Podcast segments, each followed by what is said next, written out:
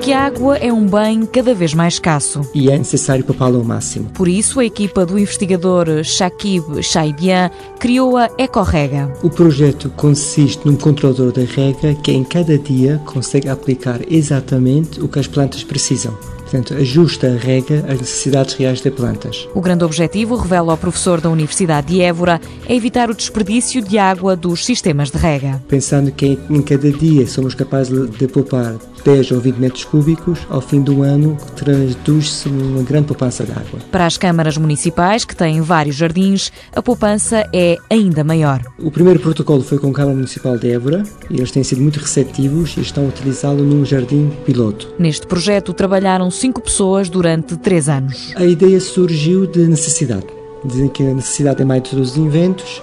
Nós trabalhamos na rega há mais de 15 anos, há pessoas da equipa que trabalham há 30 anos e verificamos que havia uma escassez cada vez maior de recurso à água.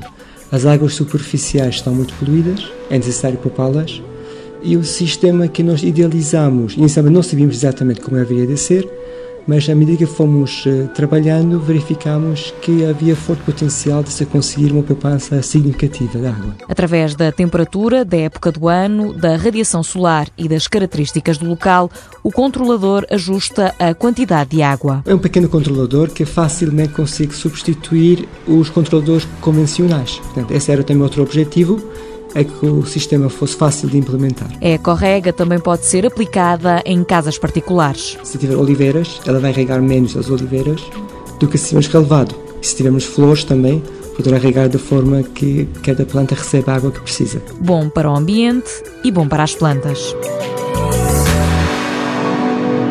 Mundo Novo, um programa do Concurso Nacional de Inovação BSTSF.